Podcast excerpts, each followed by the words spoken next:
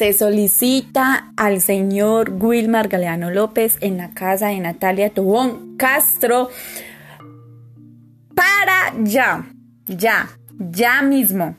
O si no, a Natalia le va a dar un patatús. Si Wilmar Galeano López no viene, a Natalia le va a dar un patatús, una depresión, esa mujer se va a morir del dolor de cabeza, del estrés, porque necesita tener a ese hombre al lado de ella, mimándolo, consintiéndole, dándole amor, caricias y también para violarlo.